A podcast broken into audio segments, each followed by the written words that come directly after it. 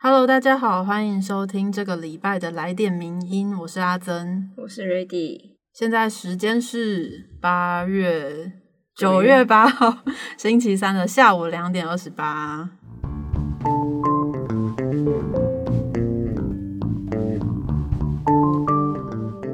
然后今天呢，想要跟大家先稍微开场科普一下一个东西，就是我们很常会在那个 IG 或者是其他社群上面会说 “mina 桑”这个东西。然后我们原本以为大家都大概知道这是个什么东西，但是时不时还会还是会收到一些讯息，有人问说到底什么是 “mina 桑”。那今天就跟大家解惑一下。我其实当初第一眼看到也不知道 “mina 桑”是什么东西，真的真的。我想我还特别问了新会，所以所以的确有点牵强嘛？不是，就是一定会有人觉得看到明明娜桑，就是还不知道怎么发那个米娜桑这个音，就没有没有转过来。对对，那总之米娜桑就是就是取一个谐音啦，就是日文的大家的那个意思。然后想说用这个可能看起来比较可爱的方式称呼一下我们的听友跟读者。所以大家应该了解了吧？以后看到米娜桑，大家可以跟我们打招呼，真的。对对，就知道我们是在呼唤你们这样。然后还有另外一个想要跟大家分享的，就是继上次我们收到了，哎，一位那个听友，他就是抖内了我们一百块吗？一百块。对。然后今天要重新点开那个抖内的那个网站，结果发现收到巨额的抖内，真的是差点哭出来，要哭出来了。真的是很感谢大家的关心，所以也告诉大家这个消息，因为好像也是有人看听到这个消息之后才知道可以抖内，然后就纷纷的来支持我们。那也谢谢大家的支持，我们也会继续努力。对，你们的抖内真的是我们的动力，真的哎，真的会有一个很很具体的感受，然后瞬间化为力量的感觉，强烈的动力。没错。好的，那我们就今天进入我们要跟大家分享的三篇文章。那第一篇呢，同样是跟这个疫情有关系，尤其是今天感觉又有一点不太妙，所以也希望跟大家一起来讨论一下疫情的这件事情。好，那我们第一篇的主题是台湾该推疫苗通行证吗？你所不知的潜藏代价。大家应该可以看到，最近 COVID-19 的疫情到现在应该已经两年了，相信大家的生活、工作以及往来的方式都大大的被改变。而随着病毒一直不断的变种，我们疫苗也慢慢的普及。那么最近大家也一直在讨论，说是不是要开始学着如何跟这个病毒共处？没错，那其中一个方案就是使用疫苗通行证。呃，他的意思是说，民众必须持有施打疫苗的证明。像是台湾的话，可能就是用那张你有打疫苗，大家会一直打卡的那张黄色的卡。你有这个疫苗的证明，才能进入特定的场所去从事某些活动。那这样子的说法是说，是为了要能够将有保护力跟没有保护力的民众去做分流。那这个分流的方式看似是很合理的，解决了一些问题。但是这篇文章想要带大家进一步讨论的就是，它会不会又另外产生了侵害人权的问题呢？嗯，没错。而且这地方作者也提了一个例子。那之前在美国的佛罗里达州有一间邮轮公司，它就邀请乘客必须要出示疫苗的施打证明，你才可以登上那那艘船。但这个举动就被州长指控说你这样子是歧视，而且还因此告上法院。嗯，不过后来法院判决说这个行为并没有构成歧视啦。我觉得最近在台湾也会有有这些议题不断产生，那常常会有人在那个记者会上问部长。不过部长也提到说，这个疫苗通行证可能会有一些人权方面的问题，所以目前台湾还没有考虑这个通行证的推行。对，但还是有很多人都在讨，呃，就是想要提这个东西，所以这一次还是稍微带大家呃了解一下这个议题。那在深入讨论之前呢，要先跟大家厘清的一个就是疫苗通行证跟疫苗护照是不太一样的。疫苗护照它指的是国与国之间的事务，就是等于你，譬如说你从台湾你要去别的国家，那你可能就会需要疫苗护照嘛，就是它是一个国家跟国家之间的。国外的事情，然后疫苗通行证相反的，就是比较是偏向国内事务。所以作者说，就是在聊这个疫苗通行证之前，要先跟大家厘清这两个概念，免得大家会有混淆的的状况。因为两个的呃问题会完全不一样，会有产生各自的他们带来的一些议题，这样子。那最重要的是，为什么我们这个疫苗通行证会有人权的隐忧呢？可以提到的是说，因为它其实就是把一部分的公民排除在公共空间之外，比方说餐厅、大众运输或者一般营业的场所，甚至是其他的开放空间，你们通通都不能进入。那我们这边也要谈到说，为何公共空间这么的重要？汉娜·厄兰曾经在他的著作《人的条件》里面有提到说。一个人之所以会变成公民的基本条件，就是要进入大众空间，你要让大家看到自己的存在。所以，如果如果你被排除在社交生活之外的话，你就只能存在在私人领域。那么，基本上你就变成就是为了生存而存在的劳动生物而已。那大家还记得吗？就是在疫情刚爆发的时候，其实有很多地方跟很多国家，他们有以这个避免群聚作为理由，然后去禁止一些政治集会和街头抗议。因此，当时还在进行中的这些抗争也就被顺理成章的被政府打压了。例如说香港以及泰国，而且泰国目前还是相当严峻的。然后另外呢，在欧洲其实也有民众他们上街抗议。那他们上街抗议的的这个点呢，是要捍卫他们上街抗议的这个权利。其实听起来也是蛮蛮讽刺、蛮蛮悲哀的。所以呢，作者是说，看起来疫苗通行证的出现。就代表当时的这个紧急措施都会可能变成一个常态，也就是说，管制措施会变成每个人生活的一部分。那这个呢，就是最重要的引起忧忧虑的一个主要的原因。对，但是我们也不能因为这样就说，哎，那我这个疫苗到底要不要打？作者在文末其实有强调说，他非常非常支持疫苗的施打，甚至如果有推出各种优惠啊折扣来提升施打率，也是非常 OK 的。不过，如果真的政府要推行这个通行证的话，可能就要去再多加思考这样子。对我基本上也是倾向于同意作者的这个观点，就是并不是说不要施打疫苗，而是说呃施打疫苗这件事情，希望是用一个鼓励鼓励的方式去。鼓励大家主动去打疫苗，而不是把打疫苗变成一个理所当然的规定。好像对啊，然后没有打疫苗你就被惩罚，说哎，你就不能做什么事情，不能做什么事情。对啊，这样子真的是是完全会走向两个不同的方向。而且我觉得重一点是因为台湾现在基本上不是说哎我要打疫苗哎，然后马上就可以打到。对，而且就是大家可能只打了第一剂，第二剂都还没有打到，那个保护力不够。如果硬要推那个疫苗通行证，我觉得好像会变成有一种。次等公民的感觉是，就是大家也也不是说大家不想打，有些人就是有呃有一些问题，或者他体质不适合什么的，然后台湾的疫苗也没有非常足够，所以这篇文章就是跟大家分享一下这个议题，然后也希望大家可以继续的关注下去。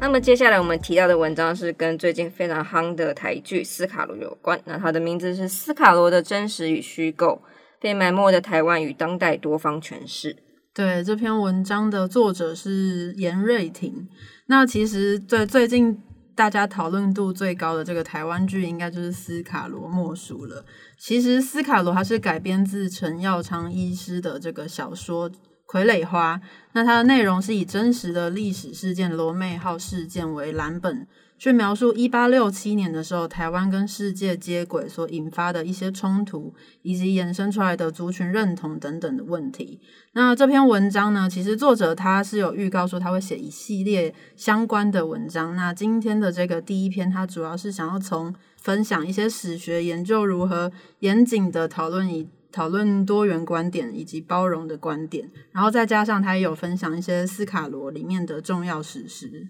那作者在开始讨论这部剧之前，他其实有提到说有相似议题的，就是之前很有名的《赛德克巴莱》。是，不过这两这两部戏其实基本上都是过去在台湾教育中很少被提到啊，或者是说。执政者就是对于这个议题就多加随意诠释了。那相较于赛德克巴莱中的雾社事件，罗妹号事件应该，我觉得大家可能比较不熟悉。嗯，但它其实还多了汉人跟洋人等多方族群的角力，它牵涉的东西是更多更多的文史议题，也因此让文史人士就是非常非常热烈的在讨论斯卡罗的历史背景跟诠释的方式。对，相信大家也是有在自己的社群或呃脸书等等的地方看到很多的讨论。那其实斯卡罗他可能终究还是一部戏剧作品，然后作者是认为说，一般来说，一部文学作品或者是影视创作，它是其实不太可能百分之百按照史实去去描写、去拍摄的。否则，若按照史实的话，它就只是一部纪录片或者是方志，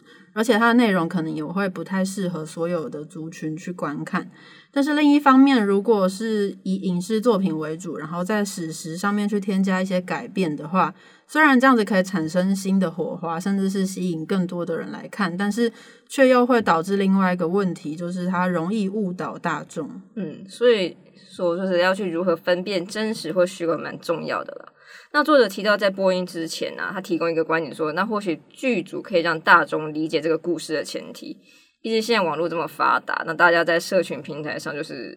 做各种的言论啊，嗯，然后资讯的传播的速度也非常非常的快。那不同的声音能够因此轻易的被听见。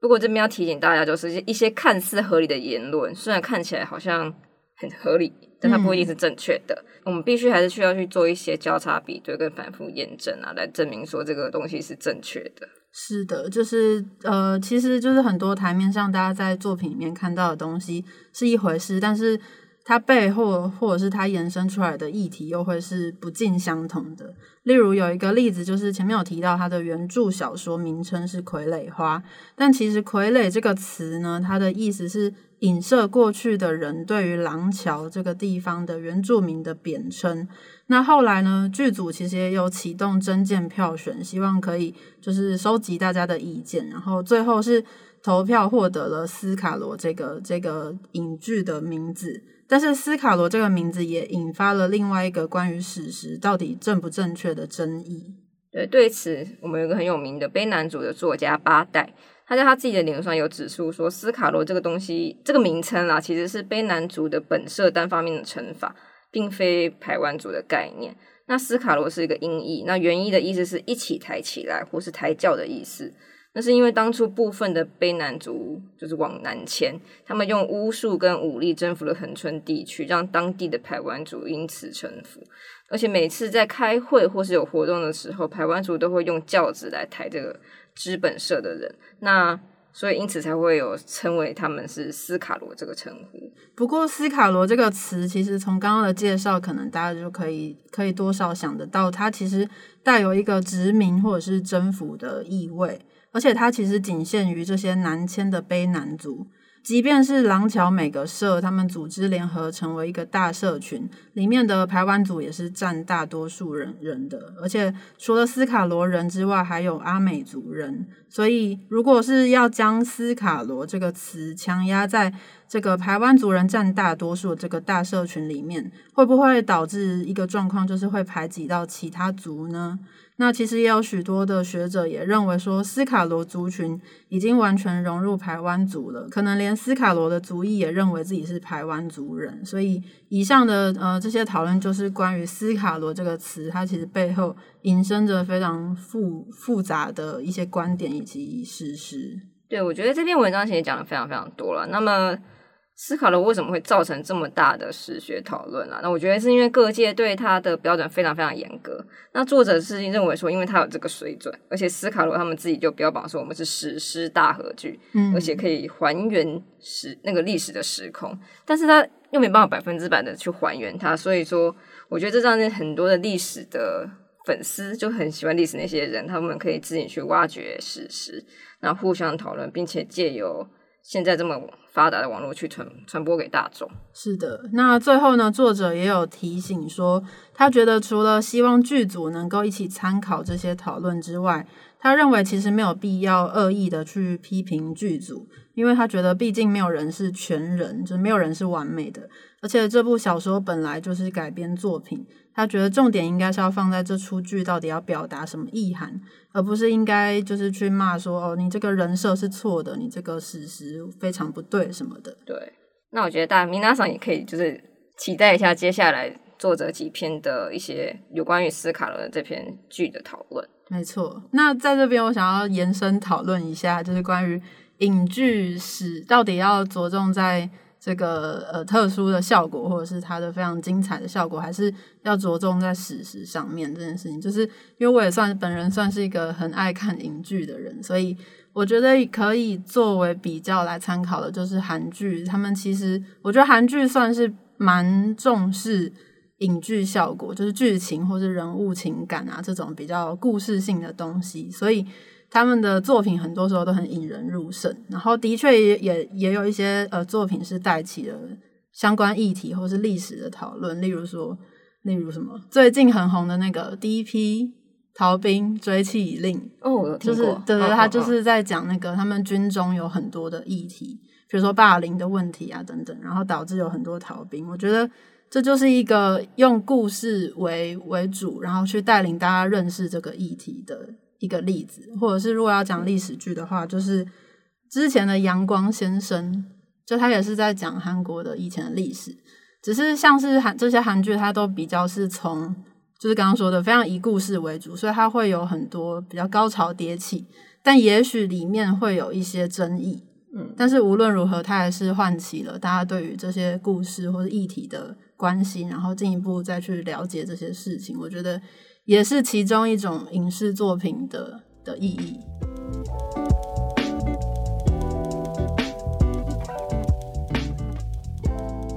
那接下来第三个部分呢，我们就是这次特别的特辑，那是我们听众点播的第一弹，那就是有关于机车路权的问题。我们要谈的是代转到底有什么问题。那在这里我们挑了两篇比较久以前的文章了，但它刚好就是提到两段式左转。第一篇是石明景的文章，他的文章标题是“机车两段式左转不该是强制规定，而是可供选择的福利”。那第二篇则是贾培德的。强制机车两段式左转真的安全吗？实证在哪里？对，那回到，因为这两篇都是二零一七年的，那其实那时候二零一七年的时候，有一个台湾机车路权促进会，他们曾经发起一个活动，叫做“代转大富翁”，就是号召机车骑士集结在特定的十字路口。然后用这个不断带转的方式，就是直接四个四个面向都一直转、一直转、一直转的这个方式，他们想要凸显机车强制两段式左转政策的这个问题。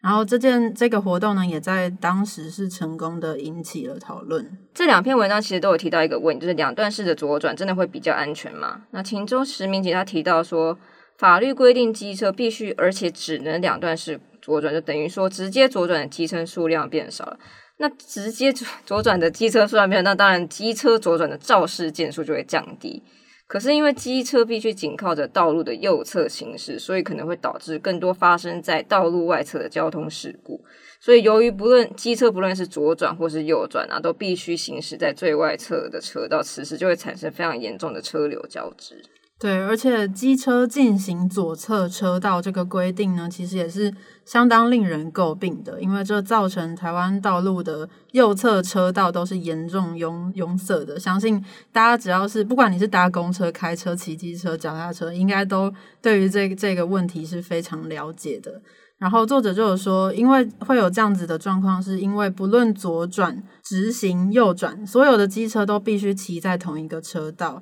那同向机车擦撞事故以及开启车门导致机车骑士伤亡的事故也就大幅增加，同时也增加了原本必须行驶在右侧车道的汽车，他们通行是非常困难的。嗯，没有错。那么减少出现在左侧车道的机车，必然就会降低机车在左侧车道的肇事率。那相反的，增加在右侧车道的机车数，那也一定会增加机车在右侧车道的肇事率。不过我们看似好像都没有把这些肇事列为机车两段式左转或是进行机车道规定的后遗症。是的，那再来呢，就是贾培德他有提到的机车与小客车的这个肇事率。以当时二零一六年的资料来说呢，机车肇事的每件死亡率是零点四四趴，那小客车的肇事每件死亡率是零点四二趴，所以其实两者的差异是并不大的。而且另外呢，在实力的方面来讲的话，台北市二零一七年在四十二个地方的路段有试办这个取消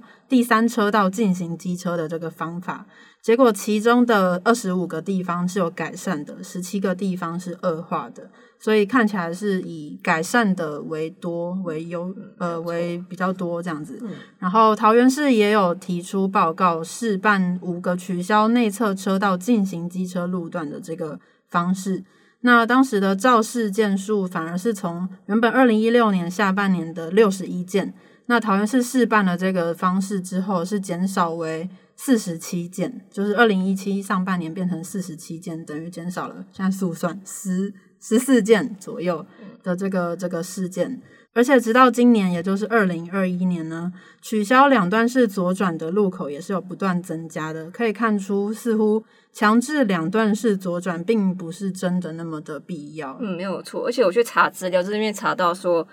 呃，其实这个两段式左转啊，有些地方已经取消了，也没有因此让照肇事率增加。可是因为有些地方还没有取消，就，有些地方取消，有些地方没有取消，有一点。让人家有点不知道怎么骑车啦。那不过最后石明杰也有提出说，台湾应该要试行不强制两段式左转的政策。他也是就是让机车自己去选择，说你是要进入道路内侧转弯，还是要进行两段式左转。如果能有一半的机车在路口前就可以骑在内侧车道的话，就可以减少一半在道路右侧的车流量，同时也能避免跟左转的人车的车流交织的次数。那那些不敢行驶在道路内侧或是来不及变换至最内侧车道的机车呢，也可以选择在路口两段式左转，这样也可以避免错过变换车道的机车必须强行变换至最内侧或最外侧的危机，让这个机车两段式左转不再是机车主的禁锢，而是可以选择的福利。嗯，我记得石明景他有提出一个蛮简洁的说法，是说他说强制机车要两段式左转，唯一带来的真正的具体的影响就是。让所有的车祸、所有的肇事都发生在呃道路的右侧，嗯，所以其实是根本没有什么太大的好处的，就等于说你只是把它集中在其中一边，而已，没有解决问题啊。对啊，反而可能还增加了一些额外的问题。不过阿珍，你不是也都是骑机车来上班？对，说到骑机车，我就有很多的感想，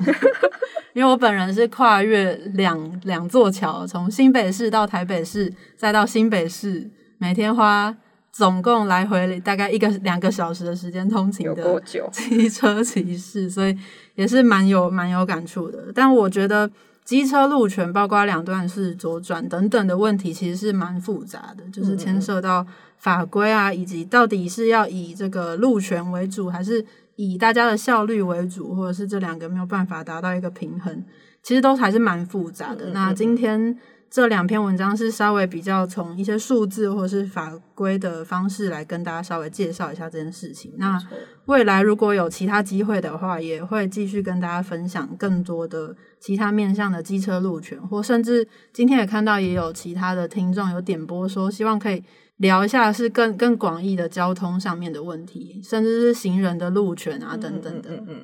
未来如果有机会的话，也会跟大家一起继续分享。嗯，我们也欢迎就是我们的听友们可以持续跟我们分享你们想听什么样的议题。没错，我们有机会都可以在我们的节目里面替大家解答一下。没错，没错，我们有就网站上面有各式各样的议题，其实你们想得到、想不到的都是有的。所以欢迎大家点播，然后有有能力的话，也可以顺便抖那一下，我们都非常开心。好的，那今天的来点名就到这边，谢谢大家的收听，我是阿珍，我是瑞迪，大家下次再见，拜拜。谢谢你的收听，更多内容请上名人堂网站。